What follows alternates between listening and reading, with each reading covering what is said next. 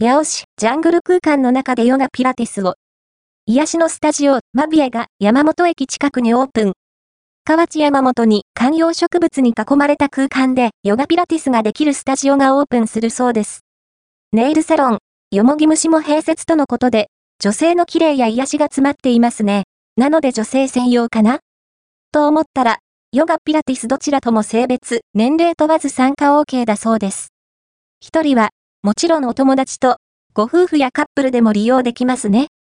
画像は、イメージです河内山本の観葉植物やプチリュクスプロデュースの観葉植物緑がいっぱいのジャングル空間で植物たちに浄化してもらってアンドパワーをもらいながらエクササイズできます。レッスンスケジュールも充実していますね。ヨガマットピラティス、マシンピラティスともに入会金や月額利用料はなく、都度払い制なので、思い立った時に、やりたい時だけ利用できますね。2024年2月15日オープンのマビエ。場所は、近鉄八尾駅南側、八尾山本郵便局近くになります。